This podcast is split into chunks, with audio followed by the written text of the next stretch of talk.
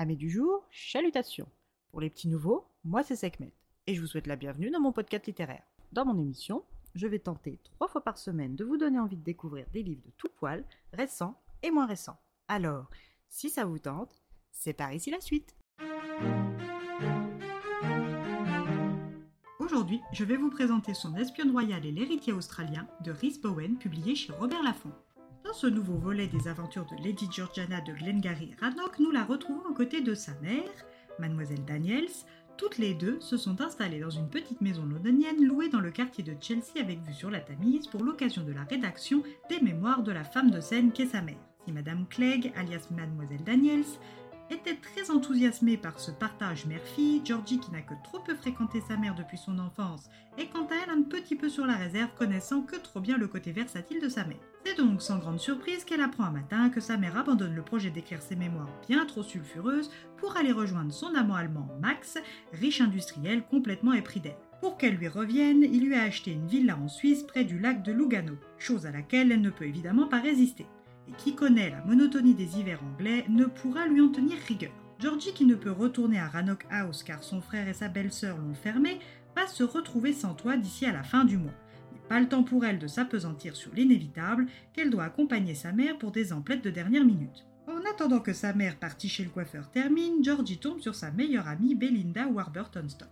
Cette dernière est de retour à Londres et se cherche un sugar daddy pour l'entretenir afin de pouvoir créer sa marque. Georgie est amusée et scandalisée par la légèreté de son amie, mais aussi quelque peu admirative de ses capacités à rebondir.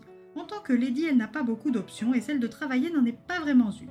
Alors, soit elle devient la dame de compagnie d'une vieille parente de sa famille royale, soit elle épouse un vieux titré, ou le prince Siegfried qui cherche une épouse plus pour la transmission et non pour l'amour, préférant dans l'intimité de la chambre la compagnie des hommes à celle des femmes. La fin de son bail arrive à grands et Georgie, poussée par sa femme de chambre non protocolaire Queenie, contacte la reine Marie afin de solliciter son aide. La reine la convoque au palais et lui présente la duchesse douairière d'Insworth, Edwina. Cette dernière est une cousine de Georgie et depuis la mort de son mari vit chez son fils Cédric qu'un cas bedonnant refusant de se marier et d'engendrer une descendance.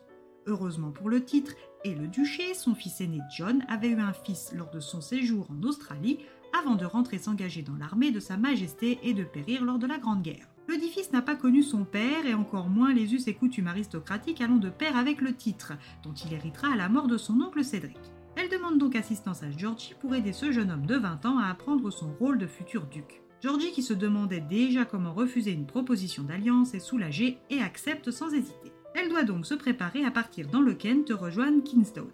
À son arrivée, Georgie rencontre la famille d'Edwina, Cédric son unique fils, Nicolas, et Katerina, Elisabeth, les enfants de Irène, sa fille, la princesse Orlovski et sa sœur Virginie, ainsi que Carter, le précepteur des enfants. Georgie est prête à aider le jeune Jack à apprendre à devenir l'un des leurs, mais la tâche va s'avérer bien plus ardue que prévu. En effet, le jeune homme est un éleveur de moutons bourrus qui ne souhaite absolument pas être là, mais sa sympathie et son caractère affable rassurent Georgie et, cerise sur le gâteau, le charmant Darcy O'Mara est son accompagnateur. Les premiers temps sont quelque peu mouvementés, mais rien d'insurmontable, jusqu'à ce que Cédric annonce vouloir adopter un héritier qui n'est autre que son valet de chambre. Cette décision serait assortie d'une expulsion de sa sœur et de ses enfants de sous son toit, ainsi que la fermeture du robinet. Cette dernière est mortifiée.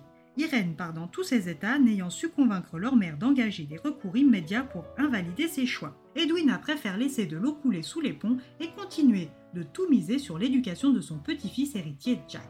Le lendemain, le corps de Cédric est retrouvé dans la propriété, un couteau australien planté dans le dos. Irène ne se réveille pas après avoir peut-être pris trop de somnifères. Edwina est bien contente que Georgie soit là, mais comment régler cette affaire discrètement? Qui a réellement tué son fils Cédric? Qui d'autre que Jack avait quelque chose à perdre si Cédric adoptait son valet? Lady de Rannoch, qui ne croit pas à la culpabilité de Jack, va tout faire pour découvrir le fin mot de cette histoire.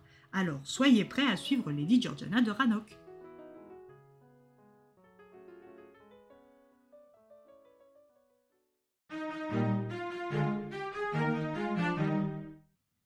Avec Chris Bowen à l'écriture, c'est un bon moment de lecture garanti.